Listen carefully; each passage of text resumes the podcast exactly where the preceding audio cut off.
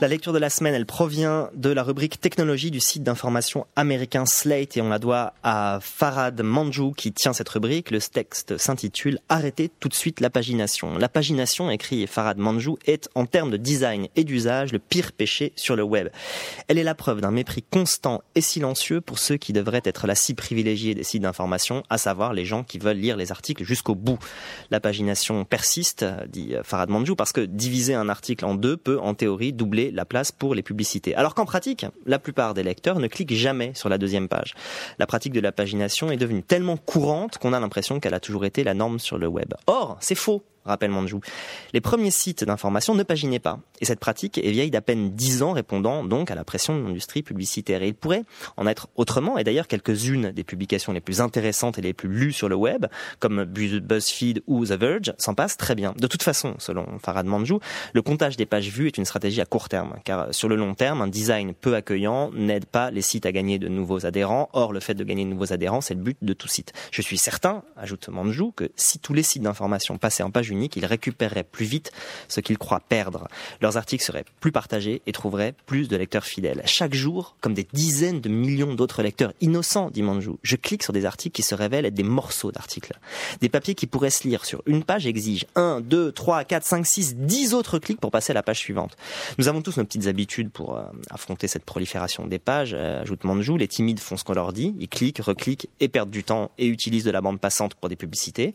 Euh, les plus malins savent comment contourner le problème et cliquent immédiatement sur le bouton single page, page unique. Pour ma part, dit Manjou, j'ai développé ce réflexe au point que sur les sites que je visite souvent, mon doigt glisse presque automatiquement vers ce bouton.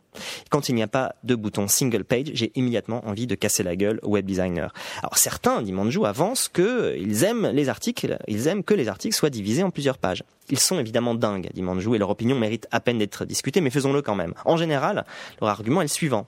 Les longs articles sans coupure sont comme écrasés sur une page web.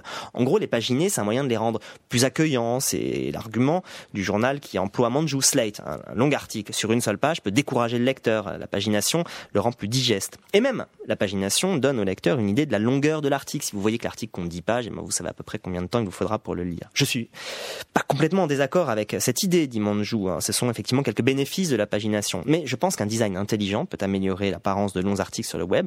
Un site comme The Verge, qui publie chaque jour de longs articles, il parvient très bien. Les longs articles sont découpés en blocs, séparés par des photos ou des éléments graphiques, et chaque article possède sa propre navigation interne qui permet d'aller directement d'une page de texte à l'autre. Et manifestement, les commerciaux ont tout de suite été convaincus que ça ne poserait pas de problème aux régies publicitaires. Et eh bien, c'est ce qui s'est passé. La fréquentation de The Verge est toujours en hausse, et les régies ont compris que des lecteurs attentifs valaient mieux que des pages vues. Même chose avec BuzzFeed, hein, qui publie à la fois longs reportages et longues galeries photos sans jamais les scinder. Ils peuvent se permettre parce que leur modèle publicitaire est différent. Ils sur le nombre de pages vues.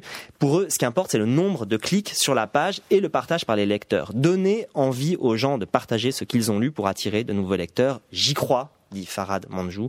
En tout cas, ça vaut le coup d'essayer. Vous retrouverez cette euh, lecture lundi sur Internet Actu.